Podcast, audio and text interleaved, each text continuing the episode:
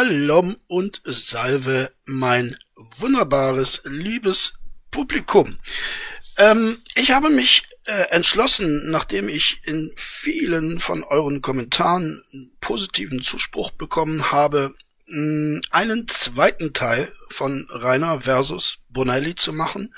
Ich habe mich auch deshalb dazu entschlossen, weil ähm, ich in euren Kommentaren auch die einen oder anderen Fragen gefunden habe, die dann hoffentlich durch äh, dieses zweite Video beantwortet werden, weil ich äh, habe festgestellt, dass offenbar ein großes Interesse ähm, auf eurer Seite äh, besteht an diesem Thema Narzissmus, nicht nur äh, auf Rainer bezogen, auf den natürlich auch, aber ähm, da äh, scheinen mir auch andere Motivationen im Hintergrund noch mitzuspielen. Ich kann das auch sehr, sehr gut verstehen und deshalb gibt's einen zweiten Teil und dann soll dieses Thema erst einmal äh, zugeklappt werden.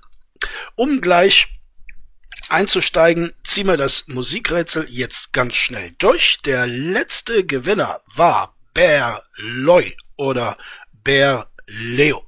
Er war der schnellste, der es äh, gewusst hat. Jetzt frage ich mich gerade, was war denn überhaupt das letzte Musikrätsel? Ich kann mich gar nicht mehr so richtig dran erinnern, aber ähm, ich werde das rausschneiden und werde dann an dieser Stelle den Titel des äh, Musikrätsels einfügen, es sei denn, es fällt mir äh, wieder ein im Laufe des Videos, dann müssen wir das irgendwie anders machen. So, äh, Rätsel für heute, geile Frau, geiles Lied, ist, wie ihr euch denken könnt, auch schon ein bisschen älter, also spitzt mal die Ohren.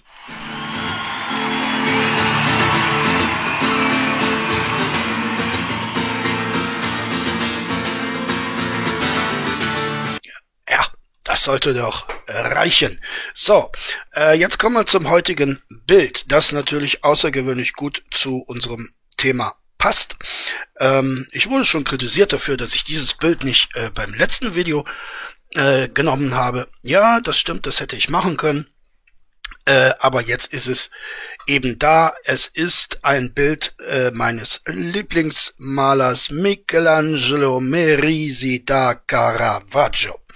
Und äh, Caravaggio hat's gemalt zwischen 1597 und 99 und es heißt natürlich, wie ihr euch leicht denken könnt, Narziss. Ne? Den sehen wir da, wie er verliebt in sein Spiegelbild schaut. Und ähm, dieses Bild ist, ich glaube, 2019 äh, mal äh, von einem Potsdamer Museum ausgeliehen worden, weil die eine äh, Barockausstellung durchgeführt haben. Äh, dieses Bild war natürlich äh, das Glanzstück dieser Ausstellung und es hat äh, einen schlappe, eine schlappe Versicherungssumme von 500 Millionen Euro aufgewiesen. Also ich möchte nicht wissen, was die Versicherung für dieses Bild gekostet hat. Ähm, davon abgesehen ähm, dieses Bild könnt ihr, wenn ihr Lust habt, in Rom bewundern. Äh, da hängt es, glaube ich, in der äh, Galleria dell'Arte Antica, irgend sowas. Äh, Galleria Nazionale, so, Galleria Nazionale dell'Arte Antica. Da äh, könnt ihr es sehen, also wenn ihr mal nach Rom kommt. Es lohnt sich auf jeden Fall. Und äh, in Rom äh, findet ihr auch noch andere Bilder dieses großartigen Malers Caravaggio. So, jetzt sind wir also schon drin in der Thematik Narzissmus. Wir erfahren heute vom Professor Bonelli noch ein paar andere äh, Aspekte dieser Persönlichkeitsstörung und ich halte es so wie im letzten Video. Ich werde also dann Rainer ab und zu mal äh, dazu äh, nicht schneiden, sondern schalten, ähm, ohne da jetzt wie beim letzten Mal auch, äh, mir bestimmte Schnipselchen erstellt zu haben, sondern es handelt sich um einen Stream, den er durchgeführt hat am 28.01. diesen Jahres. Und äh, das hören wir uns dann einfach mal so ein bisschen parallel an und äh, wir können uns dann alle unsere eigenen Gedanken dazu machen. Ich finde das eigentlich ganz spannend und beim letzten Mal ist es ja auch recht gut angekommen. So, jetzt ist es aber nun endlich genug mit der langen Vorrede. Also, Professor Raphael Bonelli, Sie haben das Wort und ich wünsche mir und euch viel Spaß.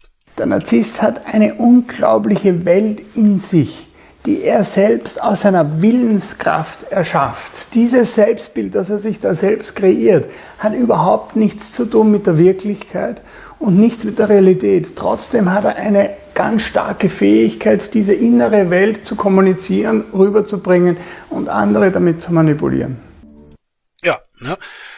Diese Art von Manipulation, die kennen wir beim Rainer sehr gut. sprechen, dann haben wir drei Ebenen. Wir haben einerseits die Selbstidealisierung, andererseits die Fremdabwertung und drittens diese Selbstimmanenz, die Unfähigkeit, sich für Höheres zu begeistern.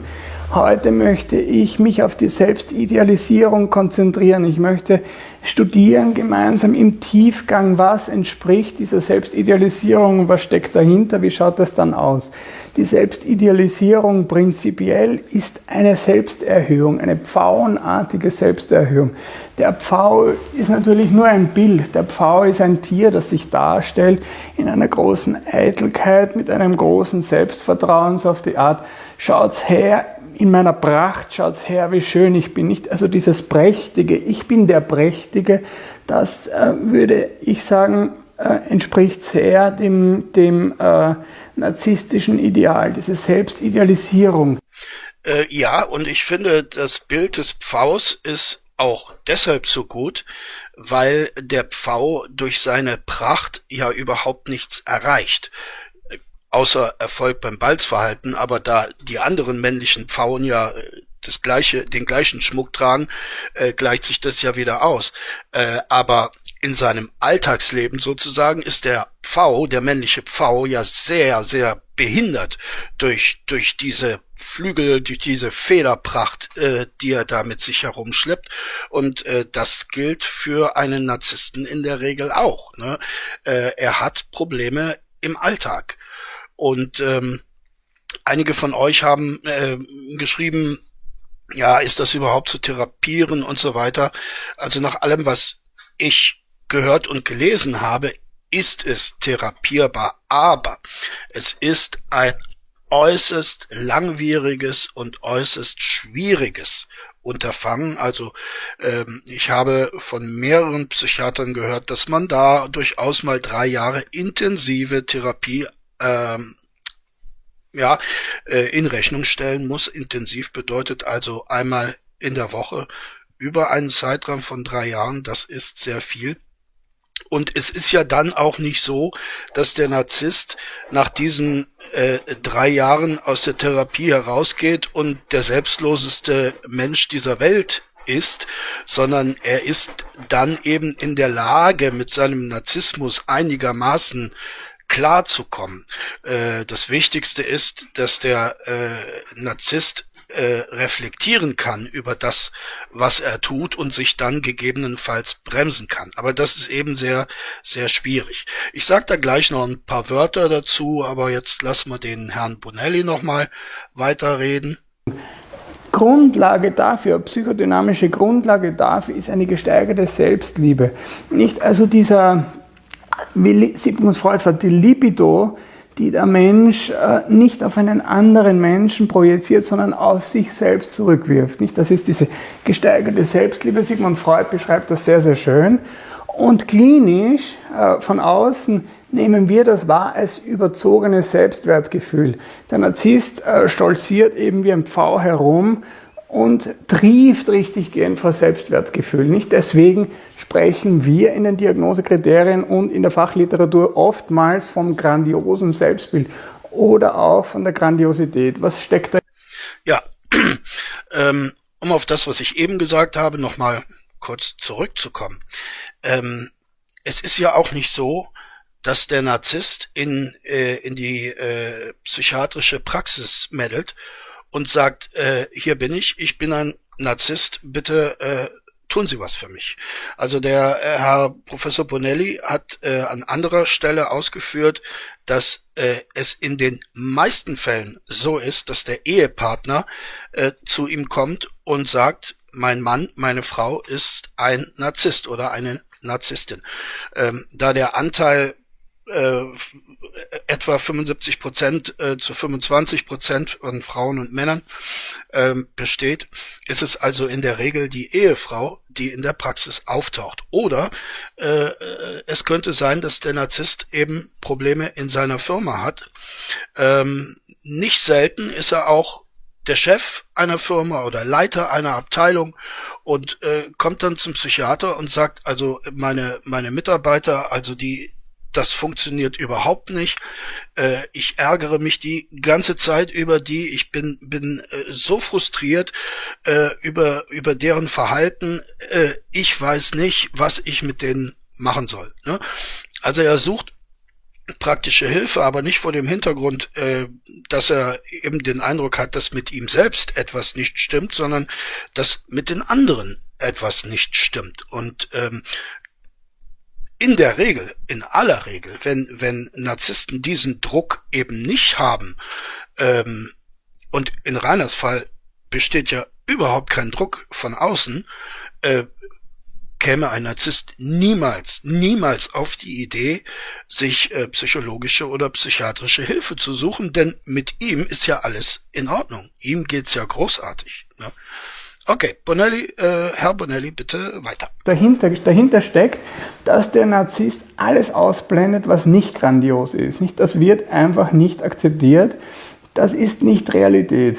Persönliches Scheitern, die Fehler des Narzissten, die Schuld des Narzissten, das ist ganz besonders relevant für Partnerschaften.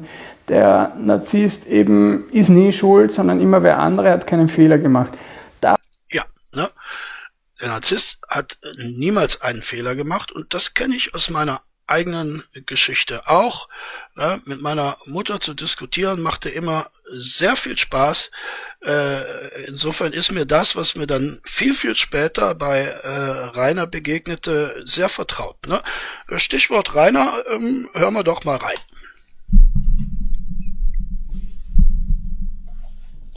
Sekunde. Mhm. So, Leute, wir machen, wir fangen gleich an. Ich habe nur noch schnell einen Zucker holen müssen, mache mir noch eben meinen Kaffee. Und ja, es ist im Moment noch Absicht, dass man mich nicht sieht. Heute gibt es keinen React-Stream, wie ihr seht. Es ist heute ein Laber-Stream. Das hat auch bestimmte Gründe. Äh, wir werden heute mehrere Sachen machen können. Wir werden über verschiedene Themen sprechen. Äh, unter anderem wird es heute um das Thema gehen, äh, warum ich aufhören will. Oder ob ich jetzt aufhöre oder nicht aufhöre. Das Thema heißt also ich, ne? Oder was jetzt los ist, wie das Thema weitergeht und so weiter. Weil da viele ja nicht wissen, was jetzt los ist. Ähm, wird also ein mega ernsthafterer Stream. Wir werden heute auf jeden Fall auch über das Thema sprechen, äh, was viele momentan als Gerüchteweise im Internet verstreuen. Oh, das sieht doch so scheiße aus. Wartet mal kurz. Mal kurz den Filter einstellen, dass der Filter ein bisschen besser aussieht. Ja, sieht immer noch scheiße aus, aber spielt keine Rolle. Sofa sonst. Das äh, Geflatter müsst ihr leider ertragen heute. Mhm. Außer ihr wollt's gar nicht, dann lasse ich es komplett, dann mache ich den. Äh, das könnt ihr mir mal in die Kommentare schreiben. Äh, soll ich den Greenscreen anlassen, auch wenn er nicht ganz so gut aussieht ähm, mit dem Geflatter? Oder soll ich ihn lieber ausmachen? Ist mir egal, Rainer. Wenn ich ihn ausmachen soll, mache ich ihn aus. Das ist gar kein Thema. Hm. Ähm, Sehr nett. Ja, wie auch immer. Auf jeden Fall werden wir heute über die verschiedenen Themen sprechen. Äh, es wird heute kurz um ein äh, Video von... Äh, es wird heute kurz um ein Video gehen, was vom äh, ARD ausgestrahlt wurde gestern. Um eine, um eine Serie, äh, um eine Folge der Serie, um genau zu sein. Äh, es wird heute um das Thema gehen, äh, wie es mit YouTube weitergeht. Ähm, ich habe immer noch keine Entscheidung getroffen, allerdings habe ich teilweise eine Entscheidung getroffen. Wie gesagt, das also wir halten fest, auch die anderen Themen kreisen um ich. Ne? Diese ARD-Serie, ähm, diese Serienfolge muss ich euch nicht erklären, das äh, kennt ihr natürlich alle. So, Herr Bonelli. Daraus folgt, beim Narzissten eine Beratungsresistenz. Er kann sich von niemandem beraten lassen. Er äh, weiß alles äh, besser. und es gibt auch niemanden, der sozusagen auf derselben Ebene wäre, um ihn zu beraten. Nicht? Deswegen kann man ihm auch keinen Rat geben, was den Nachteil hat, dass der Narzisst nichts dazulernen kann. Wenn wir jetzt äh, noch einmal das DSM-5 hernehmen und die Selbstidealisierung suchen bei den Narzissmuskriterien, dann finden wir sie in den ersten drei Kriterien. Selbstidealisierung ist nach Cloninger eine innere Unordnung, also eine mangelnde innere Ordnung, eine mangelnde Selbstkontrolle. Cloninger spricht ja vom Beschuldigen statt sachlich, nicht? Also dieses eben jemanden anderen äh, die Schuld an etwas geben, das wäre eben typisch für, für den Narzissmus. Die drei Kriterien, die mit der Selbstidealisierung äh, zusammenpassen, sind erstens einmal hat ein grandioses Gefühl der eigenen Wichtigkeit, zum Beispiel übertreibt er die eigenen Leistungen und Talente, erwartet ohne entsprechende Leistungen als überlegen anerkannt zu werden. Nicht das alles passt gut zusammen mit diesem Ich bin das Ideal, ist zweitens stark eingenommen von Fantasien, grenzenlosen Erfolgs, Macht, Glanz, Schönheit oder idealer Liebe. Wir schauen uns das dann näher an. Und drittens glaubt von sich besonders und einzigartig zu sein und nur von anderen besonderen oder ausgesehenen Personen oder Institutionen verstanden zu werden oder mit diesen verkehren zu können. Diese drei Dimensionen äh, gehören zur Selbstidealisierung. Die anderen. Ja, äh, ich fasse das nochmal kurz zusammen, weil ihr den Text ja nicht sehen könnt. Ne? Also die drei Kriterien für die Selbstidealisierung ist erstens Grandiosität, zweitens grenzenlose Fantasien und drittens hält sich für besonders. Ähm, ja, und dass der äh, Narzisst, der einigermaßen noch äh, äh, sozial aktive Narzisst, und das ist ja die Regel, ähm, äh, ganz selbstverständlich davon ausgeht, dass die Menschen, mit denen er umgeht, äh, gar nicht auf seinem Niveau sind und dass er den Kontakt zu Menschen sucht, die in seiner Vorstellung ähm, einen höheren Wert besitzen. Ähm, das kenne ich zum Beispiel auch. Ne? Meine, meine Mutter, ich habe es mal erzählt, hat äh, eine Volks Schule besucht, hat dann eine Tippsen-Lehre gemacht. Man muss das so bezeichnen, damals war das so. Ähm, aber sie hat immer versucht, sich äh, bei, bei Leuten beliebt zu machen, die was darstellten. Ja, sie hat zum Beispiel als kleine Sekretärin äh, in einem sehr großen Betrieb gearbeitet und sie hat da als eine von mehreren Sekretärinnen, die damals, es sei nochmal gesagt, nichts anderes zu tun hatten, als irgendwas abzutippen oder, oder ein Diktat zu stenografieren, ähm, als eine von mehreren Sekretärinnen für einen der drei Chefs gearbeitet. Äh, und dieser Chef dieser Riesenfirma, äh, die in unserer kleinen Stadt so ein bisschen das war wie Volkswagen für Wolfsburg, ähm, äh, der hatte natürlich ein großes Ansehen. Der war auch überall bekannt. Und sie erzählt heute noch, obgleich sie in diesem Betrieb, ich glaube, nicht mal zwei Jahre äh, gearbeitet hat, äh, dann hat sie leider meinen Vater geheiratet, ähm, da erzählt sie heute noch von, von diesen ganzen Begegnungen, die sie mit diesem rohen Herrn gehabt hat. Äh, äh, und und äh, ihr kommt niemals in den Sinn, dass dieser Mensch sie wahrscheinlich überhaupt nicht als Person wahrgenommen hat und dass sie sich mit Sicherheit auch äh, äh, zwei Tage nachdem sie äh, seine sein sein Office sein Büro verlassen hat auch äh, sie nicht mehr an sie erinnern konnte. Aber das ist bei einem Narzissten eben äh, manifest. Ich möchte äh, noch einen kleinen Zusatz machen weil äh, einige von euch Nein, es waren nur sehr, sehr wenige, ich möchte euch da kein Unrecht tun, haben mir so ein bisschen Mimimi vorgeworfen, äh, nach dem Motto, ja, immer mit deiner Mutter und so weiter und die ist ja an allem schuld. Dazu sind äh, zwei Dinge meinerseits äh, korrigierend zu sagen. Erstens, ich habe Gott sei Dank kein emotionales Verhältnis mehr zu meiner Mutter. Die Hassphase ist vorbei. Also wenn sie neben mir tot äh, umfällt, steige ich drüber. Das, äh, ich habe keine emotionale Bindung mehr und insofern besteht auch kein Anlass für Mimimi. Äh, wenn ich euch das erzähle, dann sind das einfach nur Beispiele, die und das weiß ich, den einen oder anderen von euch auch ein bisschen vertraut sind und äh, aus denen dann auch der eine oder andere von euch gewisse äh, Lehren ziehen kann. Punkt zwei, meine Mutter ist an allem schuld. Äh, das streite ich komplett ab. Ich habe ein gutes, sogar ein sehr gutes Leben. Ich hatte in der Vergangenheit äh, recht großen Erfolg, so möchte ich es mal sagen, und ich ähm, kann sehr gut leben von den Früchten dieses Erfolges. Und äh, insofern gibt es keine Veranlassung meiner, meiner Mutter eine Schuld zu geben. Im Gegenteil, das, was ich geschafft habe und äh, so wie mein Leben jetzt ist, ähm, das habe ich geschafft trotz ihr, nicht wegen ihr, trotz ihr. Ne? Also ich bin äh, kein äh, Menschlein, das in der Ecke sitzt und weint äh, über, über sein verfuschtes Leben. Nein, mein Leben ist nicht verfuscht, es ist gut so, wie es ist. Und meine Mutter hat damit gar nichts zu tun. Gott sei Dank hat sie damit gar nichts zu tun. Okay, das ist eine kleine äh, Klarstellung, die ihr mir hoffentlich gestattet, aber ich bin sicher, dass ihr mir die gestattet. Machen wir noch mal ein bisschen weiter mit äh, Rainer. Das werde ich gleich genauer erklären. Die NWO hat überhaupt nichts. Die NWO könnte nicht einmal einen Zuckerwürfel besiegen, wenn sie ihn in ein heißes Getränk schmeißt. Also gut, ähm, dann lass wir ihn an. Also lass, ich, also überleg, lass mich mal kurz überlegen. Ich habe kein, ich habe kein Konzept überlegt, wie ich das Ganze angehe heute. Um genau zu sein, habe ich den ganzen Tag eigentlich nur damit verbracht, zu zocken, äh, Serie zu schauen und das war's eigentlich.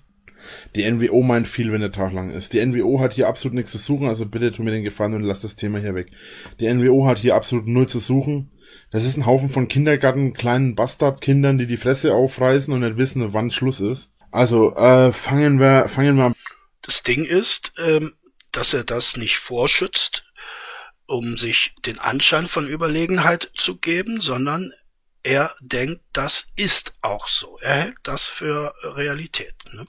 Sechs Kriterien, es gibt innerhalb, insgesamt neun Kriterien, die anderen sechs Kriterien gehen eher in die Fremdabwertung. Das heißt, wie geht der Narzisst mit den anderen um? Deswegen konzentrieren wir uns in, diesen, äh, in diesem äh, Vortrag einmal auf diese ersten drei und wir fangen an mit der Grandiosität. Ne? Also ein, ein, gutes Beispiel für ähm, für das narzisstische Denken wäre Salvador Dali. Ich will nicht sagen, dass Salvador Dali ein Narzisst war, aber er hat sich als Narzisst präsentiert.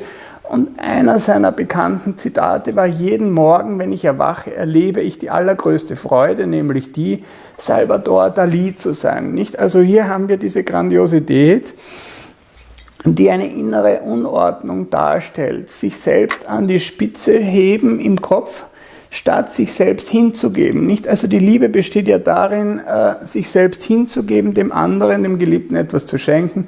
Das äh, schafft der Narzisst nicht. Warum? Weil im Kern des Narzissten, im Kern des Narzissmus ist diese Selbstverliebtheit. Der Narzisst ist wirklich verliebt. Das ist ein, ein ganz wichtiges Kriterium in der Wahrnehmung, im Umgang mit, mit Narzissten. Ja, da muss ich natürlich ähm, aus äh, kunstgeschichtlicher Sicht einen kleinen Zweifel anmelden. Ja, also Salvador Dali hatte natürlich narzisstische Züge. Wir haben ja auch schon festgestellt, dass narzisstische Züge durchaus äh, normal sind. Ja, äh, sie werden eben dann zu einem Problem, wenn sie zu einer narzisstischen Persönlichkeitsstörung äh, werden. Und da müssen natürlich verschiedene Punkte erfüllt sein. Äh, was mich ein bisschen an der narzisstischen Persönlichkeitsstörung von Dali zweifeln lässt, ist äh, sein außerordentlich äh, gutes Verhältnis zu seiner Ehefrau Gala. Ähm, und äh, diese Gala äh, hat ihn durchaus bestimmt in vielen Bereichen seines Lebens. Also sie war nicht nur seine Muse, sie war auch das, was man heute Managerin nennen konnte. Also, äh, dass Dali so erfolgreich wurde, wie er es äh, geworden ist, das hat er nicht nur seiner Kunst, das hat er zu einem großen Teil auch seiner äh, Gala äh, zu verdanken. Und ich glaube, an diesem Punkt schon äh, würde man nicht mehr von einer narzisstischen Persönlichkeitsstörung sprechen können. Äh, denn äh, die Beziehungen äh, eines Narzissten, wenn er überhaupt welche unterhält, sind doch sehr einseitig und äh, bevormunden, in, in welchem Bereich seines Lebens auch immer, lässt der Narzisst sich nicht. Aber diese Konstellation äh, Salvador und, und Gala Dali, ähm, das war eine Kombination, die sich, die sich gegenseitig beeinflusst hat, die sich gegenseitig befruchtet hat. Und äh, wie gesagt, Dalis Erfolg wäre ohne Gala nicht möglich gewesen. Und das scheint mir dann, dann doch äh, äh, Zweifel aufkommen zu lassen an einer zumindest narzisstischen Persönlichkeitsstörung dieses Malers. Ne? Äh, er überschätzt, also jeder, der verliebt ist, überschätzt äh, den Geliebten oder die Geliebte und dessen Eigenschaften, dessen Vorzüge, dessen Talente, dessen Leistungen und dessen Wichtigkeit. Nicht? Also jeder von uns, glaube ich, hatte schon einmal die Erfahrung, verliebt zu sein. Da ist man nicht objektiv, aber wenn man selber mit jemandem umgeht, der verliebt ist in jemanden anderen, nicht Eros ist ja eben dieses, diese Verliebtheit gegenüber einer anderen Person, dann merken wir, dass, dass dieser Mensch idealisiert wird, nicht dass der überschätzt wird in allen diesen Dimensionen. Und dieser Affekt der Verliebtheit unterscheidet sich stark von der, von der wahren Liebe. Der kennt keine realistische Einschätzung, keine vernünftige Relativierung. Man kann nicht sagen, ja, okay, dein Freund ist ja vielleicht ganz fesch, aber vielleicht ist er nicht ganz äh, intelligent oder so. Das kommt irgendwie nicht wirklich an, nicht? Also das ist typisch für äh, die verliebte Person. Es ist sehr schön, ne? Diese, dieses österreicherisch, so möchte ich es mal nennen. Ne? Ich höre das sehr gerne. Ich habe ja lange Zeit in der ähm, in der unmittelbaren äh, äh, an der unmittelbaren Grenze zu Österreich gewohnt. Ja, sehr schön. Und diese Libido, die der verliebte Mensch dem anderen sozusagen hinwendet, die, und sagt Sigmund Freud beim sekundären Narzissmus, die ähm, wendet der Narzisst wieder sich selber zu. Nicht? Also libidinös. Der, der, der Narzisst ist wirklich libidinös mit sich selbst beschäftigt. Äh, ich erinnere daran, dass der Ursprung äh, des Begriffs Narzissmus ja darin bestand, eine, eine Autoerotik äh, zu sehen. Ein Mensch, der sich sexuell nur erregen kann, indem er sich selbst im Spiegel sieht. Genau. Ne? Das äh, kennen wir ja auch schon ein bisschen von äh, diesem Herrn hier. Am besten dem Gerücht an. Ähm, ja, ich habe einen Strike bekommen auf einem Video, wohlgemerkt nur auf einem. Beweis dafür, ich streame. Äh, hätte ich mehr als einen Strike bekommen, dann, äh, oder hätte ich mehr als eine Verwarnung bekommen, besser gesagt, dann wäre es auch so gewesen, dass ich gar nicht Videos machen könnte, nicht streamen könnte und so weiter. Es war also schlicht und ergreifend eine, äh, es war also schlicht und ergreifend ein Stream. Also äh, ein, ein, eine Verwarnung. Äh, ob das von der NWO war, ich persönlich bezweifle es. Es ging dabei, das ist das, das ist das Kranke daran. Ähm, ihr kennt ja alle das Intro vom Dragon Monday, denke ich.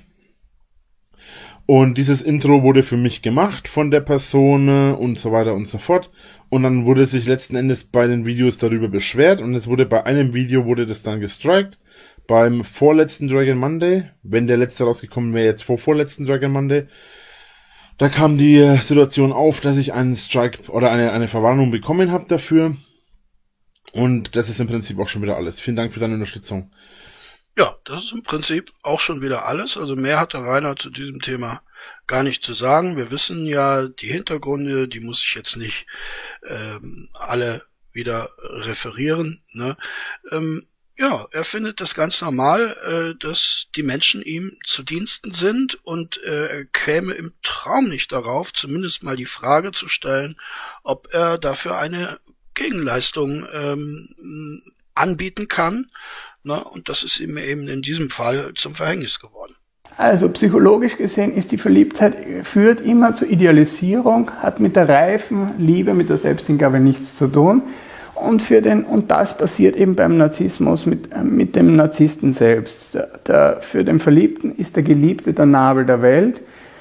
Das ist was sehr Menschliches und Nettes, äh, weil wir wissen ja, das vergeht normalerweise in der Verliebtheit zwischen Mann und Frau. Das vergeht aber nicht beim Narzissten und er empfindet sich eben selbst als den Nabel der Welt. Erich Fromm hat dazu ein sehr, sehr schönes Zitat ähm, veröffentlicht.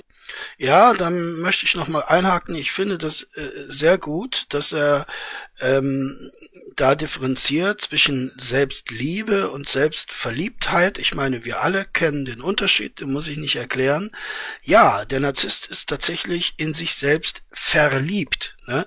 Ähm, sich selbst zu lieben, das ist gar nichts Schlechtes. Aber in sich selbst verliebt zu sein, so wie wir diesen Zustand kennen, in einen anderen verliebt zu sein, äh, das ist natürlich äh, problematisch. Ne? Das ist im Prinzip auch schon wieder alles dahinter. Ähm, es gibt letzten Endes jetzt keine äh, weiteren Probleme damit. Es ist auch kein Problem groß entstanden. Äh, der Strike, ich habe dagegen, äh, äh ich habe dagegen Ding eingereicht und so weiter. Hm. Ist letzten Endes jetzt erst einmal so weit vom Tisch, hat sich also nicht wirklich weiter was problematisch problematisiert, wie auch immer. Es ist auf jeden Fall alles in Ordnung soweit und problemali problemali boah, ich kann nicht mal sprechen. Problemalisiert ist auch ein geiles Wort. Mhm. Also die Sache mit, mit dem äh, ganzen Strikes, das ist völliger Bullshit. Wenn ich mehr als einen Strike hätte, könnte ich hier nicht, oder mehr als eine Verwarnung hätte, könnte ich hier nicht streamen. Dann müsste ich nämlich irgendwie drei Tage, vier Tage dürfte ich keine Videos hochladen und äh, ja, beim zweiten Strike dann eine Woche und beim dritten Strike wäre mein Kanal weg. Also hätte ich wirklich so viele Strikes, dann wäre das längst erledigt. Aber das hat sich jetzt inzwischen erledigt. Ich habe mich schon drum gekümmert. Jetzt ist die Sache die, dass die... Ja, ne, aber warum führt er das in aller Ausführlichkeit aus? Ne? Wie er ja in einem Nebensatz, nur in einem Nebensatz gesagt hat, er streamt ja. Ne? Und es ist ja offensichtlich, dass er streamt. Ne? Also wozu braucht es dieses ganze, diese ganze äh, Worthülse, die er da drumrum konstruiert, es geht um ihn. Ne? Das ist das Wichtige. Es geht um ihn ähm, dass ich, äh, dass eines meiner Lieblingszitate äh, ist und das ich Ihnen präsentieren möchte. Ich bin äh, mit manchen Dingen von Erich Fromm nicht einverstanden, aber dieses Zitat ist grandios. Und zwar, man man kann den Narzissmus als einen Erlebniszustand definieren, in dem nur die Person selbst, ihr Körper, ihre Bedürfnisse, ihre Gefühle, ihre Gedanken, ihr Eigentum, alles und jedes, was zu ihr gehört, als völlig real erlebt wird, während alles und jedes, was kein Teil der eigenen Person bildet und nicht Gegenstand der eigenen Bedürfnisse ist, nicht interessiert, keine volle Realität besitzt. Affektiv bleibt es ohne Gewicht und Farbe. Also fromm Ich habe bisschen Pause gemacht, um das mal sacken zu lassen. Ja, ja. Grandioses Zitat. In der Tat, Herr Professor Bonelli, sehr schön. Ähm, wir hatten, äh, um, weil es ganz gut zu diesem Zitat passt, ich äh, habe mh, mm, ähm, mich im, im letzten Video vielleicht nicht ganz glücklich ausgedrückt. Zumindest wurde ich im Discord darauf hingewiesen, ähm, was äh, Empathie äh, seitens des Narzissten angeht. Ja, also der Narzisst kann wenig oder gar keine Empathie für andere empfinden. Ne? Umso mehr natürlich für sich selbst, weil er der Meinung ist, dass seine Gefühle, seine Gefühlswelt die einzig reale ist. So absurd und paradox das sich auch anhört, aber so denkt der Narzisst. Er ist nicht in der Lage äh, anzunehmen, dass ein anderer Mensch oder überhaupt ein anderes Wesen überhaupt in der Lage ist, so zu fühlen wie er. Im Grunde genommen spricht er den Menschen, seinen Mitmenschen, das Fühlen ab und damit auch ähm, das Leiden. Ja, er kann sich nicht vorstellen, dass andere Menschen leiden so wie er. Ähm, äh, das ist ähnlich so, wie man äh, äh, im 16. Jahrhundert und davor natürlich auch noch äh, vielfach von den Tieren gedacht hat. Ne? Man hat gedacht, Tiere fühlen nicht, äh, Tiere fühlen sogar keinen Schmerz, ne? und, und deshalb kann man mit ihnen machen, äh, was man möchte. Ne? Den Tieren ist ja sowieso egal. Und äh, so handelt auch äh, der Narzisst. Und jetzt lasst mich mal wirklich aus dem Nähkästchen plaudern, weil ich das ja vorher mit dem Mimimi und so weiter schon äh, klargestellt habe. Ich nenne euch mal ein Beispiel. Ähm, ich habe, äh, da war ich schon einige Zeit lang äh, ausgezogen, habe nicht mehr bei meinen Eltern gelebt. Und ähm, ja, ich habe meine Kindheit so Revue passieren lassen, hatte großen Streit mit meiner meiner Mutter, aber wir haben uns damals noch ab und an gesehen und irgendwann habe ich äh, äh, dann mal äh, zu ihr gesagt, sag mal, also das, was du mir alles angetan hast, äh, diese diese ganzen fortgesetzten Quälereien. Ähm, ich hatte damals, das muss ich hinzufügen, von Narzissmus noch gar nichts gehört. Ähm, habe ich gesagt, äh, du hättest doch wenigstens, wenigstens auf die Idee kommen können und sagen, ähm, ja, es ist halt so, ich weiß nicht warum, ich, ich quäle mein Kind, also ähm, gebe ich's ab. Ja, ich, ich kapituliere und sage, ich kann nicht anders, es tut mir leid, wenn ich mir schon keine äh, Hilfe suche, ärztlicherseits, ähm, dann wenigstens diesen Schritt zum Jugendamt zu sagen, es geht nicht mehr, bitte nehmt mir das Kind aus den Händen. Ne?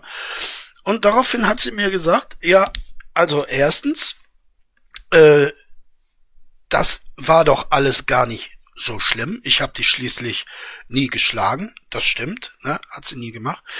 Und ähm, du denkst, dass heute, aber damals in dieser Kindheitssituation hast du überhaupt nicht darunter gelitten. Ne?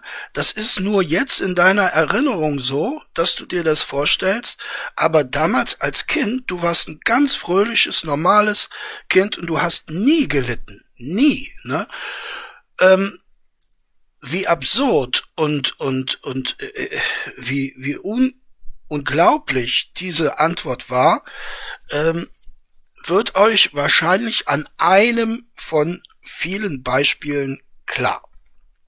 Äh, meine Mutter hatte äh, die Angewohnheit, damals ging ich gerade in die Schule, äh, war also im ersten oder zweiten Schuljahr. Äh, zumindest kann ich mich an diese Zeit dann äh, erinnern, vielleicht ist es auch schon früher passiert. Ähm, wenn ich was angestellt hatte, dann äh, teilte sie mir mit, okay, äh, morgen bringe ich dich ins Heim, ne, ins Kinderheim. So, ähm, ich weiß, das kann man vielleicht mal so im Affekt sagen, sollte man natürlich unbedingt nicht tun, ja. Aber äh, wenn es einem da mal herausrutscht, dann ist der Normalfall, dass man anderthalb Minuten später, spätestens, äh, zum Kind geht und sagt, tut mir leid, das war jetzt alles Quatsch, ne? Äh, nicht so meine Mutter. Äh, meine Mutter hat mich in diesem Glauben gelassen. Ich bin dann alle paar Stunden nochmal zu ihr hin, hab gebettelt, hab gebeten, hab äh, gesagt, nein, das kannst du nicht machen, aber sie hat drauf äh, bestanden.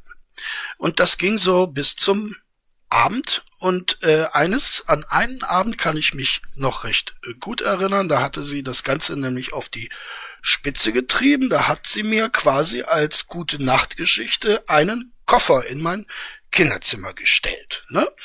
Und hat gesagt, ja, äh, sie stellt den Koffer schon mal hier rein, wenn ich dann morgen in die Schule gehe, dann äh, packt sie da die Sachen rein. Ne? Ja, gute Nacht. Ne? Sie ist dann runter und hat äh, ihren Fernsehabend genossen, denke ich mir. Ähm, ich hatte weniger Genuss, äh, wie ihr euch vorstellen könnt. Gut. Dann kam der nächste Morgen. Ne? Ich musste zur Schule. Natürlich habe ich am Frühstückstisch gebettelt. Bitte, bitte, bitte, lass mich nicht äh, ins Heim gehen, lass mich hier bleiben, ich möchte zu Hause bleiben und so weiter. Und äh, selbst nachdem sie eine Nacht drüber geschlafen hatte, nein, ne? Nein, nein, nein, nein, du gehst jetzt zur Schule und wenn du zurückkommst, dann fahren wir. Ne? Und mit diesem äh, schönen Ausblick bin ich dann zur Schule gegangen und äh, auch wieder zurück. Und dann erst am Mittagstisch, wenn ich nach Hause kam, ja, da hat sie mir dann mitgeteilt, ja, sie hätte sich das Ganze nochmal so überlegt und sei zum Schluss gekommen, eine letzte, aller, aller, aller, allerletzte Chance gäbe sie mir noch. Ne? War ich natürlich sehr froh. Das ist nicht einmal passiert, das ist viele Male passiert. Äh, mit einem Kind kann man das ja machen. Irgendwann. Aber da liegen dann schon, ich würde sagen, so zwei, drei Jahre dazwischen. Irgendwann kam ich dann auf den Trichter, dass das wohl doch nicht so ernst gemeint ist. Und ähm, da hat's mir dann nicht mehr so viel äh, ausgemacht. Ähm, aber meine Mutter ist kreativ. Sie hat sich dann was anderes einfallen lassen. Das ist vielleicht eine Geschichte für ein anderes Mal. Ne? Aber ich, ich möchte euch durch dieses Beispiel eben klar machen, diese Frau, und das habe ich damals eben als, als dreiste Lüge abgetan. Mittlerweile, wo ich mich mit dem Narzissmus beschäftigt habe, äh, war das eigentlich nicht gelogen, dass sie mir gesagt hat, du hast als Kind nicht gelitten. Ne? Sie hat das äh, Leid, das ich hatte und das ja jeder normale Mensch eigentlich nachvollziehen kann, äh, sie hat dieses Leid überhaupt nicht wahrgenommen. Ne? Für sie war das nix. Ne?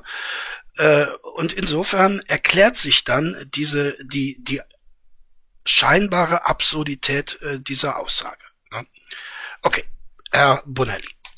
sagt sehr, sehr schön, dass der Narzisst ganz klar unterscheidet zwischen ich, gut, und alles andere nicht wichtig. Nicht? Also das ist das erste Kriterium. Also wir zerlegen jetzt das erste DSM-5-Kriterium in die Einzelteile. Das erste ist grandioses Verständnis der eigenen Wichtigkeit, diese Grandiosität.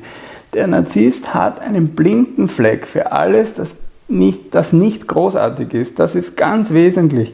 Er hat innen drinnen eine Art Heiligtum. Manche Psychoanalytiker sprechen von einer inneren Kapelle, der er, ähm, die er wahnsinnig verehrt und das ja, finde ich ein sehr, sehr schönes Beispiel. Die innere Kapelle. Ne? Also er betet sich quasi selber an in seinem kleinen Gebetsraum. Ja, das finde ich sehr gut. Äh, ganzen, dass die ganzen Strikes, dass es jetzt nur einen Strike gegeben hat, hat sich jetzt nicht wirklich groß auf meinen Kanal ausgewirkt, wirkt sich auch weiterhin darauf aus. Ähm, und weitere Strikes werde ich nicht bekommen, weil ich die Dragon Mondays alle mal vorsichtshalber gelöscht habe und auch das Intro nicht weiter benutzen werde, weil es ist mal wieder eines von diesen typischen Aktionen.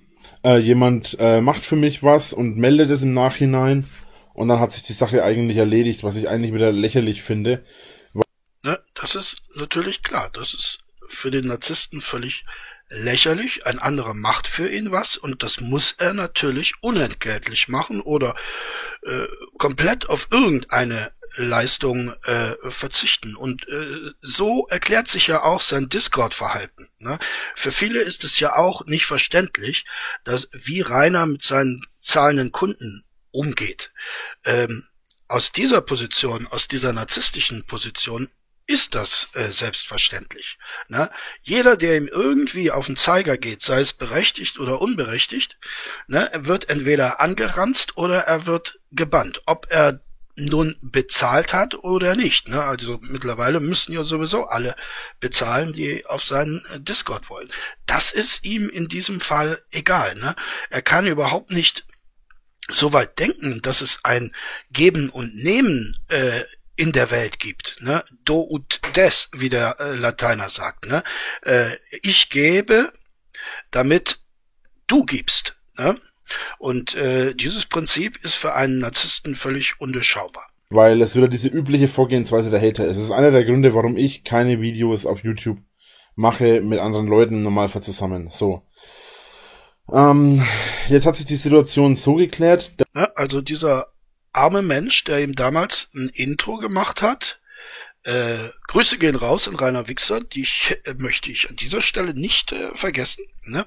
ähm, der ihm dieses Intro gemacht hat und äh, es, es scheint wohl so gewesen zu sein, dass äh, er gesagt hat, also du kannst es erstmal benutzen, aber äh, wenn wenn das Ganze dann größere Dimensionen annimmt und du auch äh, eine erkleckliche Summe Geld verdienst mit deinem Format, dann äh, hätte ich gerne ein bisschen was äh, für dieses Intro. Ja, Rainer wollte äh, das natürlich nicht bezahlen und äh, dieser Mensch ist ein Hater. Ne? Ist ein Hater, weil er für seine Leistung etwas äh, bekommen wollte. Dass ich erst einmal äh, das Ganze groß ignoriere. Ich werde jetzt gar nicht groß weiter drauf eingehen oder groß irgendwas machen. Ich mache jetzt einfach erstmal mein Ding weiter. Mhm. Äh, was meine Videos selber angeht, ist, also ich mache jetzt nicht weiter, sondern Äh, das hat sich auf meinen Kanal nicht ausgewirkt, die Scheiße. Und was ich jetzt in Zukunft weiterhin machen werde, weiß ich noch nicht. Ähm, ich habe ja gesagt, am Sonntag, wenn sich nichts Gravierendes ändert, werde ich am, oder nicht irgendwie was krasses passiert, werde ich am Sonntag meinen Kanal löschen. Ich habe bereits meinen Gaming-Kanal gelöscht und meine ganzen anderen Kanäle. Es gibt nur noch den Drachenlord-Account, also original gibt es nur noch den Drachenlord-Account, der mit dem kleinen, mit der kleinen Musiknote als Verifizierung, äh, als offizieller Künstlerkanal und dieser Kanal wird. das konnte sich nicht verkneifen, ne? Die Musiknote als Verifizierung, als Akte, als, als offizieller äh, Künstlerkanal. Ja, ja. Ja, ja. Ne? Warum spricht er die ganze Zeit über diese Dinge? Ihr werdet euch vielleicht fragen, warum spricht er über etwas, das er selber nicht weiß? Weil in jedem zweiten Satz sagt er ja, ich weiß es selber noch nicht, ne, was passiert. Ich weiß auch nicht, was passieren soll, ne, damit ich weitermache. Ja, es ist darüber äh, spekuliert worden, was passieren soll. Ähm, ich kann euch beantworten, was passieren sollte. Äh, der Narzisst lechzte lechzte nach Aufmerksamkeit. Ja. Und diese Aufmerksamkeit sollte sich einstellen. Das war das, worauf er gehofft hat. Das war das, was er gebraucht hat. Der Narzisst war ausgehungert. Ne? Der brauchte Futter in Form von Aufmerksamkeit. Und die hat er bekommen. Und deshalb äh, macht er weiter. Das ist eben das eigene Selbst. Er sieht sich selbst als herausragend aus der Masse der anderen. Er sieht sich als Rieseneiche, umgeben von Gestrüpp, äh, von Sträuchern, von Büschen, von niederen Gewächs. Er selber ist 35, 40 Meter hoch und das Gestrüpp unten, ja, das ist ein bis zwei Meter, wenn es gut geht, drei Meter hoch. Ich meine, wie soll... Ah, in Reinhards Fall 1,96. Ne? Eine Rieseneiche mit, mit 40 Metern, wie soll sie sich damit so einem Gestrüpp äh, befassen, außer dass das Gestrüpp eben die Aufgabe hat, diese Rieseneiche zu bewundern und sich zu freuen an dieser Rieseneiche, die sozusagen ihnen zur Ehre in diesem äh, Wald sitzt. Und der ganze Wald ist geehrt durch die Rieseneiche. Also das ist das innere Bild, das der Narzisst hat diese Grandiosität, nicht dieses, dieser, dieses völlige Ungleichgewicht zwischen dem Ich und allen anderen. Er empfindet sich selbst als wesentlich mehr wert als alle anderen und das, und deswegen entwickelt er eben das überzogene Selbstwertgefühl, das eine direkte Folge ist von dieser Grandiosität, nicht? Und, und deswegen kommt der Teil 2 des ersten Kriteriums, er übertreibt eigene Leistungen und Talente. Das übertreibt er nicht, um gut dazustehen. Das übertreibt er nicht, um dabei zu sein, um wertgeschätzt zu werden, sondern er übertreibt sie, weil sie, ähm, weil er, weil er alles Negative ausblendet und weil er, weil er, weil er in seiner Grandiosität einfach diese Leistungen großartig äh, findet. Nicht? Also alle sehen ihn, alle nehmen seine Überlegenheit wahr, alle respektieren seine Großartigkeit. So ist das in seinem Inneren, nicht in dieser inneren äh, Welt. Die ja, das war jetzt bisschen holprig ausgedrückt. Ich will mal äh, rekapitulieren, wie ich das äh, verstanden habe.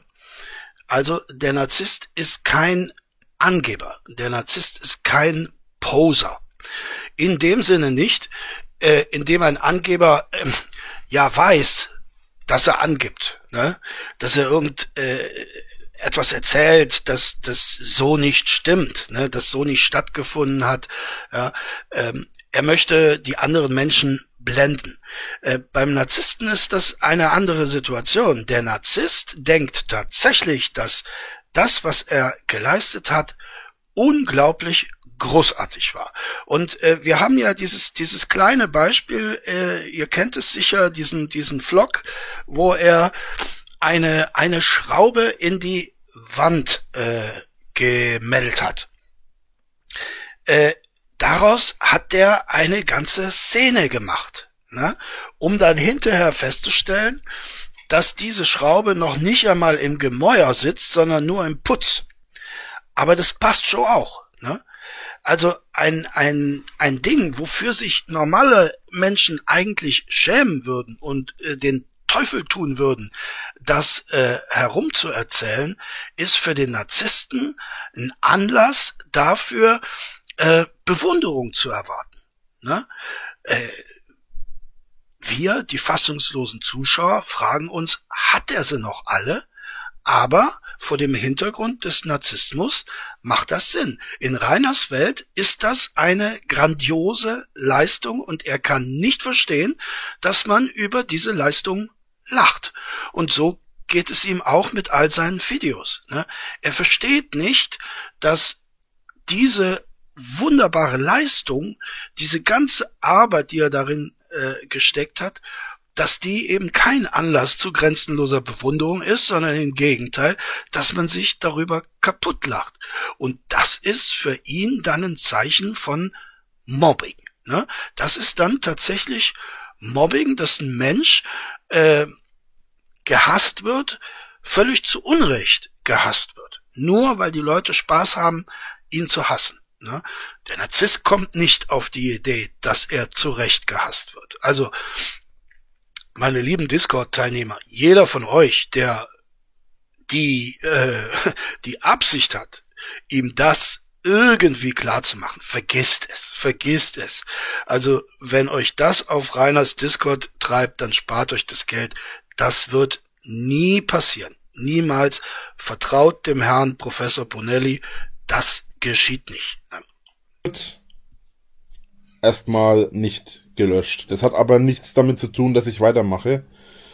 Ähm, Im Prinzip ist es so, dass ich den Kanal deswegen nicht lösche, weil ich mir Filme gekauft habe auf YouTube und ich nicht weiß, was passiert, wenn ich mir den, wenn ich den Kanal lösche. Wenn ich, ich, ich weiß nicht, ob die irgendwie auf Google zusätzlich gespeichert sind, aber auf YouTube kann ich mir die nur anschauen, wenn ich einen YouTube-Kanal habe. Und ich habe die damals mit meinem Hauptaccount gekauft. Das heißt, ich besitze diese Filme mit YouTube und ich weiß nicht, was passiert, wenn ich den Kanal lösche. Es wurde mir zwar gesagt, es wurde mir zwar gesagt, dass der Kanal, ähm, es wurde mir zwar gesagt, dass der Kanal, wenn ich den lösche und einen anderen Account mache, ich die Filme behalten dürfte und dann wieder mit dem anderen Account verwenden würde, weil die irgendwie bei Google gespeichert sind. Aber ehrlich gesagt ist mir das zu risky, weil es sind mehrere hundert Euro ähm, an Filme. Ja, und das ist auf jeden Fall die Sache. Also, ich werde den Kanal nicht löschen. Ob ich weiter YouTube-Videos mache, weiß ich nicht. Es hat auch nichts mit dem, mit dem, mit dem Video zu tun oder mit dem, mit dem Strike zu tun, ähm, dass ich jetzt das so entschieden habe. Überhaupt nicht. Im Gegenteil, das ist erst danach passiert mit dem Strike. Ähm, und, oder ich habe es erst danach festgestellt zumindest. Ähm, also es hat damit nichts zu tun und ich weiß auch gar nicht, wie es jetzt weitergeht mit dem Video. Ähm, viele haben mich auf YouTube gefragt, wie schaut's denn aus? Ja, willst du das oder dies oder jenes oder wie willst du jetzt weitergehen? Was muss passieren, damit du weitermachst? Und es gibt dazu nur eine einzige Antwort. ich weiß es nicht. Doch, du weißt es schon. Und das ist der Grund, weshalb du diesen Sermon ablässt, diesen völlig unsinnigen Monolog, der bis jetzt noch keinerlei Inhalt hatte, außer Rainer Winkler, Du weißt es natürlich. Er braucht Aufmerksamkeit. Das ist es, wonach er hungert. Ich weiß es schlicht und ergreifend nicht. Ich habe mir, ich habe mir keine Überlegung gemacht, was passieren muss, weil ich tatsächlich mittlerweile mit YouTube nichts mehr anfangen kann.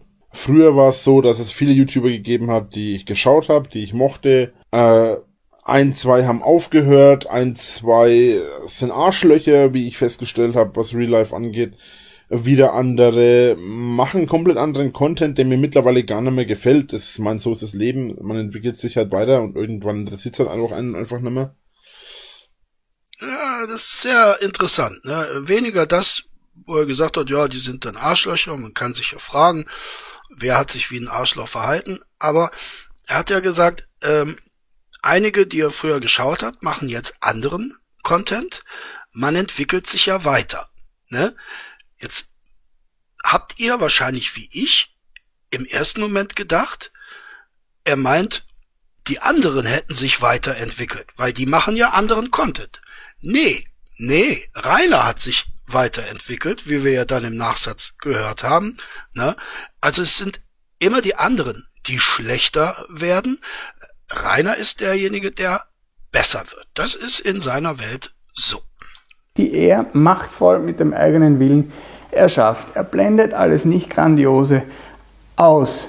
Und, nicht, und, deswegen, äh, und deswegen sieht er eben das Defizit nicht. Und, das, und das, der, der dritte Teil des ersten Kriteriums, er erwartet ohne entsprechende Leistungen als überlegen anerkannt zu werden. Nicht? Also das ist, äh, das ist ganz, ganz typisch für einen Narzissten, wenn man äh, als Psychiater mit denen zu tun hat, nicht, die kommen zu spät, äh, die verlangen unmögliche Sachen, die verlangen, ähm, keine Ahnung, weniger Geld zu zahlen oder gar nicht zu zahlen, die verlangen, also mit Narzissten zu arbeiten ist wirklich äh, mühsam. Also wenn wir uns aber dieses, ähm, dieses erste Kriterium der Grandiosität näher anschauen, warum ist das so? Was ist der Hintergrund? Er übertreibt die eigenen Leistungen und Talente, weil es, das ist die Denke, weil es diese Leistungen auszeichnet, dass sie eben von ihm erbracht wurden und nicht von jemandem Unbedeutenden. Nicht? Also er ist sozusagen der Nabel der Welt, er ist das Zentrum und, äh, und, wenn, und alles, was mit ihm in Zusammenhang steht, ist großartig. Nicht noch einmal, er ist die große Eiche und wenn ein Blatt ja, ne? Da denken wir nochmal an seine Videos. Ne? Alle Videos, die er ins Netz stellt, sind natürlich großartig. Und er kann überhaupt nicht verstehen, weshalb das nicht äh, so auch äh, akzeptiert wird. Und äh, da fällt mir, das ist ein banales Beispiel, aber da fällt mir zum Beispiel ein, der Kevin Wolter fuhr äh, ja äh, zwecks Interview mit einem dicken Mercedes auf Rainers Grundstück und äh, Rainer hat mit seinem ollen A6 geflext, ne? Äh, wo sich auch ein normaler Mensch sagt, ja, was, was willst du mit dieser äh, Schrottkarre denn angeben? Guck mal, was, was äh, dein Gast da für ein Auto fährt. Nein, in, in des Narzisstenvorstellung ist das ganz besonderes Auto, das alle Welt haben möchte, aber er alleine, er besitzt es. Ne? Und das ist was Tolles. Genauso wie diese Note. Ne? Da ist er ja auch ganz, ganz besonders äh, stolz darauf. Ne? Dass diese, dass diese Note praktisch für jeden x-beliebigen äh, zu erhalten ist, äh, das spielt keine Rolle. Ne? In seinem Fall ist diese Note berechtigt. Aber in den anderen Fällen, ich glaube, die Käfer haben es ja auch irgendwie geschafft, äh, so eine Note zu erhalten, das war natürlich unberechtigt. Ne? Und deswegen ist halt die Sache, ähm, Drache auf dem Radl weiß ich nicht, ob überhaupt wieder kommt. Ich sage ja gerade, ich weiß nicht, ob überhaupt der Kanal weitergeht. Ähm, und das ist auf jeden Fall so, dass ich überhaupt nicht weiß momentan, wie das Ganze überhaupt weitergehen soll. Ähm, ich habe keinen Spaß mehr an YouTube oder besser gesagt, ich habe schon noch Spaß an YouTube, aber nicht mehr so wie früher. Früher war es halt so, dass ich jeden noch so kleinen Scheiß machen konnte. Ich konnte mit jedem Scheiß äh, Videos machen. Ich habe mich über jeden Scheiß gefreut, den ich gemacht habe. Äh, mittlerweile mittlerweile macht es mir keinen Spaß mehr. Mhm. Es ist momentan einfach so, dass es viel zu viel Mist gibt, der auf YouTube passiert. Ähm, und jetzt das wäre, ich glaube, da, da ist er, da hat er so einen Anflug von Ehrlichkeit. Das wäre zum Beispiel ein Ansatz gewesen, ähm, wo er soziale Kontakte vorausgesetzt, ähm, ja, einen Anlass gehabt hätte, äh, mal einen Arzt aufzusuchen. Ne? Weil, wie eingangs gesagt, der Narzisst geht ja nicht zum Arzt und sagt, äh, hier, ich bin Narzisst und äh, bitte äh, äh lassen Sie uns gemeinsam dieses Problem angehen. Das wird ja nie passieren. Aber der Narzisst kommt eben, wenn er, wenn er überhaupt zum Arzt kommt, äh, wegen anderer Probleme. Und das wäre ja zum Beispiel so etwas gewesen, dass er dann zum Psychologen gemeldet wäre und hat gesagt, also früher ne, war YouTube mein Leben und jetzt macht's mir keinen Spaß mehr. Ne? Ähm, können wir vielleicht irgendwie ergründen, warum mir das keinen Spaß mehr macht? Können wir vielleicht irgendwie es erreichen, dass es mir wieder Spaß macht? Und dann hätte der Psychologe einen Ansatz gehabt, dann hätte er natürlich gefragt, ja, warum äh, macht es keinen Spaß mehr? Äh, was ist passiert? Ne? Äh, wie hat sich dieser Kanal denn entwickelt, äh, so dass er ihnen heute keinen Spaß mehr macht. Und dann wäre der Psychologe sehr, sehr, sehr, sehr schnell darauf gekommen, dass es hier mit einem ausgemachten Narzissten zu tun hat und ein guter Psychologe hätte ihn äh, bei der Stange gehalten. Das ist, wie der Herr äh, Bonelli ja richtig sagt, sehr, sehr schwierig und gute Psychologen gibt es auch nicht wie Sand am Meer. Insofern ob eine Therapie jetzt in, in Reiners äh, speziellem Fall nutzt, nutzbringend sein könnte, äh, darüber kann man spekulieren, das kann man aus der Ferne auch nicht sagen, aber äh, wir haben ja schon festgestellt, dieser äh, Narzissmus ist sehr, sehr manifest und äh, ja, da muss schon ein ausgezeichneter Mann oder eine ausgezeichnete Frau her, äh, um, um das überhaupt einigermaßen therapieren zu können. Aber dazu wird es nicht kommen, Leute. Da brauchen wir uns äh, keine Gedanken machen. Von der großen Eiche fällt, dann ist dieses Blatt noch immer großartig, ja, obwohl es äh, keine Ahnung ein Blatt ist wie viele andere, aber ist es eben nicht, weil es eben von der großen Eiche ist. Ne? Ähm, ein Bild, das hier gut passt, ist ähm, der König Midas, nicht diese, diese Sage vom König Midas, der alles, was er berührt hat, zu Gold verwandelt hat. Nicht? Das ist sehr unpraktisch, wenn man was essen will. Aber so ähnlich ist das mit dem Narzissten. Alles, was mit ihm in, äh, in Berührung kommt, alles, was mit ihm im Zusammenhang steht, ist schon deswegen großartig. Deswegen ist beim Narzissten sein Stammlokal super, viel besser als alle anderen. Sein Dorf ist das einzig wahre. Sein Fußballclub ist großartig, seine Bank ist die einzig richtige. Nicht? Also alles, was man macht, äh, was der Narzisst macht, ist richtig. Und wenn die Leute nachmachen, was er macht, dann können sie eigentlich nicht fehlen. Ja, das finde ich sehr gut, sehr gut. Äh, schöne Beispiele dafür gegeben. ja, und natürlich äh, sind bei euch wie bei mir äh, bei der Erwähnung des König Midas gleich die Glocken äh, geschrillt. Äh, ja, darum versteht Rainer auch den Code-Midas-Effekt nicht. Ne? Äh, weil in seiner Welt ist er der König Midas und nicht der Code Midas. Und äh, das geht in seinen Kopf absolut nicht rein, äh, was, äh, was damit gemeint ist, beziehungsweise welchen realen Hintergrund äh, dieser Code Midas Effekt hat.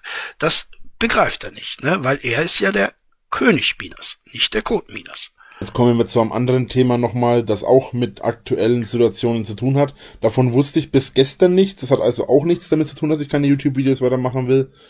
Ähm, Im Gegenteil, das wäre vielleicht sogar, äh, sogar eher ein Vorteil, um wieder weiterzumachen. Ähm, ob das so ein Zeichen ist, auf das ich bestimmt warte oder so, weiß ich nicht. Aber es ist gestern so passiert, dass auf ARD eine Folge rausgekommen ist von irgendeiner Serie. Ich kenne die nicht, weiß ich nicht. Ähm, es hat auch hier gerade überhaupt nichts zu suchen, weil das zu meinem Privatleben gehört, selbst wenn ich, wenn ich aufhöre oder nicht aufhöre, das geht euch gar nichts an. Ähm, Fakt ist auf jeden Fall, wenn das mit YouTube so weitergeht, ist es, äh, Quatsch, das hast du mich rausgebracht. Also, ah. es kam gestern eine Folge auf RD, äh, ARD. Ich weiß gar nicht, wie die Serie heißt. Keine Ahnung, ich schaue schon seit Jahren kein Fernsehen mehr. Ich habe das gestern Abend von meiner Freundin erfahren. Die hat mir das gestern Abend geschickt. Keine Ahnung. Ja gut, wir wissen ja, dass diese Freundin nicht existiert. Ich denke mal, es wird irgendein Hader gewesen sein, der ihn darauf aufmerksam gemacht hat. Also ich weiß nicht, wie das heißt. Ich weiß nicht, was das letzten Endes ist. Ich habe nur mitgekriegt, dass die da Erfolge rausgehauen haben, äh, wo er weiß nicht, was das, äh, wie die Serie heißt, und er weiß auch nicht, äh, worum es da geht. Ne? So viel wollen wir mal im Hinterkopf behalten. Irgendwelche, wo halt im Prinzip die ganze Folge um mich ging, wenn auch nicht ich erwähnt war. Ähm, mhm. Und die haben da halt im Prinzip so ein bisschen mein Leben nachgestellt und so die, das Szenario bei mir nachgestellt. Was mich ein bisschen aufregt und abfuckt an der ganzen. Also ich kenne diese Folge nicht. Ich habe äh, mal so ein bisschen geskippt. Ne? Ich habe sie mir nicht in ganzer Länge angesehen, aber äh, jeder von euch, der das auch gemacht hat und sie vielleicht in voller Länge gesehen hat, äh, dem ist natürlich klar, äh, das ist im besten Falle eine Persiflage, die Anklänge zur äh, Drachenlordschen Biografie hat. Aber sie ist weit, weit davon entfernt, Reiners Leben nachgestellt zu haben. Ne? Und es ging in dieser Folge auch nicht um Rainer Winkler. Ne? Es ging nicht um den Drachenlord. Und äh, aber in seiner Welt ist das so. Aktion ist, dass wieder mal mit meinem Namen oder mehr, mehr oder weniger mit meiner Situation Geld verdient wird, von dem ich nie was sehen werde. Äh, ne? Da ist wieder dieses Anspruchsdenken, da hat irgendjemand etwas äh, über ihn gemacht, wie auch immer. Es ist ja ähnlich auch äh, das Argument, dass er uns Hater, Kommentatoren und Reactern äh, vorwirft. Ne? Wir verdienen ja so einen Haufen Geld äh, damit und er bekommt überhaupt nichts ab und er hat ja ein Recht darauf. Ne? Äh, die Gesetzlage interessiert den Narzissten überhaupt nicht. Damit beschäftigt er sich auch gar nicht mit der, äh, äh, mit der Rechtslage, weil äh, sie könnte ja seinem eigenen Rechtsbewusstsein im Wege stehen. Ne? Und äh, das kann im Prinzip gar nicht sein. Ne? Also sein Rechtsbewusstsein muss geltendes Recht sein und wenn es das nicht ist, dann ist dieses geltende Recht eben falsch. Ich kann mich gut erinnern an, an einen Narzissten, der seine der seinen Neffen, glaube ich, ähm, be beraten hat und der gesagt hat, du musst einfach alles mir nachmachen, dann ist das nie ein Fehler. Nicht? Also er ist der Nabel der Welt, das Maß aller Dinge. Und Cristiano Ronaldo hat ja, hat ja auch einmal seinen Berater gelobt. Äh, Cristiano Ronaldo, ich mag äh, ihn als Fußballer, aber im Kontext Narzissmus muss ich sagen, ist er ein ausgezeichnetes Beispiel über alle Maßen, indem er gesagt hat, er ist der Cristiano Ronaldo der Berater, nicht? Das wäre so ein typisches Ding, nicht? Also der Berater ist toll, weil er zu mir gehört und unter den Beratern ist er auch ein Cristiano Ronaldo, also grandios. Ne? Von dieser Grandiosität ist er mit Leib und Seele besessen. Er entscheidet sich dazu. Er entscheidet sich für eine eigene innere Realität, die mehr und mehr von der, vom Boden der, der, der Realität abhebt.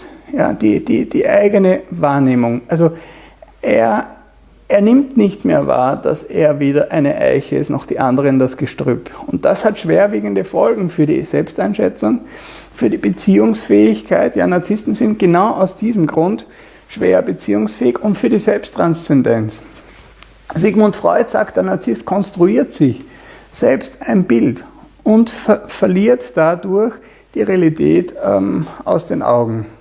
Der, der, Narzisst ist nicht geerdet, er manipuliert die Wirklichkeit, ähm, aber er ist, er hat keine Angst, er, er, er verdreht das nicht aus Angst, sondern aus innerer Überzeugung und deswegen kommt er auch so überzeugend rüber. Er kann eine Gruppe mitreißen, zumindest am Anfang. Er kann blenden und blöffen, weil er von sich selbst überzeugt ist. Ja, das kennen wir irgendwoher, ne? Fand ich sehr gut, die letzten Ausführungen vom Herrn Professor Bonelli. Ich bekomme keinerlei Möglichkeit, da irgendwas zu machen dagegen, weil es wahrscheinlich sich die Leute als Parodie rausreden werden drauf. Ja, es ist auf jeden Fall, es ist auf jeden Fall Fakt. Ich kann euch mal den Link posten, eine Sekunde, damit jeder weiß, um was es geht. Poste ich euch mal einen Link. So, hier. Und Links werden normalerweise nur von mir gepostet, deswegen. Ja, genau. klar. So, das ist der Link dazu, damit weiß jeder, um was es geht. Es ist irgendwie mhm. nur so eine Serie.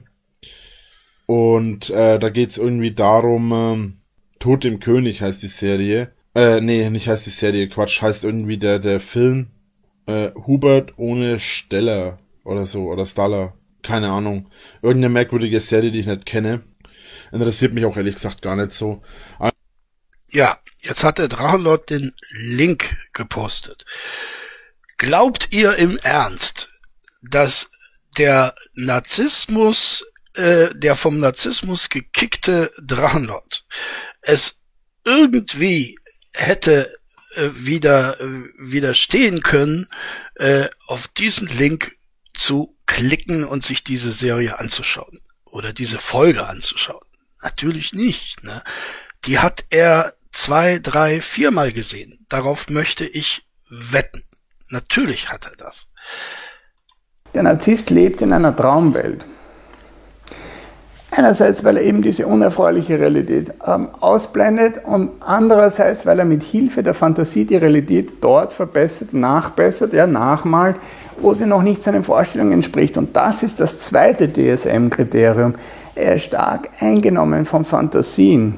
Und diese Fantasien sind grenzenloser Erfolg, grenzenlose Macht, grenzenlose Brillanz, die eigene natürlich, grenzenlose Schönheit und ideale Liebe, nicht? Also ich, der großartige, die großartige, großartige Eiche bekomme natürlich die allerschönste Frau der Welt, nicht?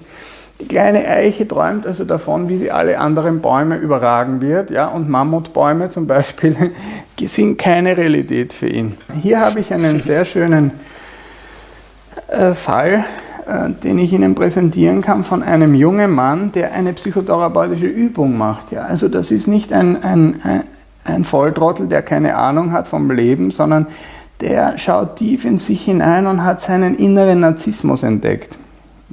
Genau. Ne?